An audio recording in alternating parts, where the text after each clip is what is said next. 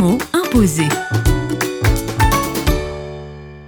Avec Véronique Lavoué, directrice des projets auprès du sel, le mot imposé est aujourd'hui nourriture. J'aime bien cuisiner avec les autres. Et j'aime bien cuisiner pour les autres aussi. J'aime bien accueillir dans ma maison, simplement, cuisiner des produits locaux, j'aime bien faire des choses très simples, mais surtout ce que j'aime, c'est manger avec les autres. C'est ça mon grand plaisir, c'est passer du temps, prendre un repas avec les autres. C'est vraiment chouette. La nourriture, c'est un moment de partage. Moi, je suis dans une église qui pratique beaucoup les repas communautaires. Pour nos repas, on est une église assez multiculturelle, on va dire. Je suis en région parisienne, donc les églises, elles sont très colorées. Et quand on a un repas, on fait toujours du riz et chacun amène sa sauce. C'est pour nous une occasion formidable de vivre notre interculturalité, de manger la sauce qui vient du Congo, celle qui vient du Tchad, mais aussi celle qui vient d'Alsace ou celle qui vient de, je sais pas moi, de Colombie. C'est un réel moment de partage.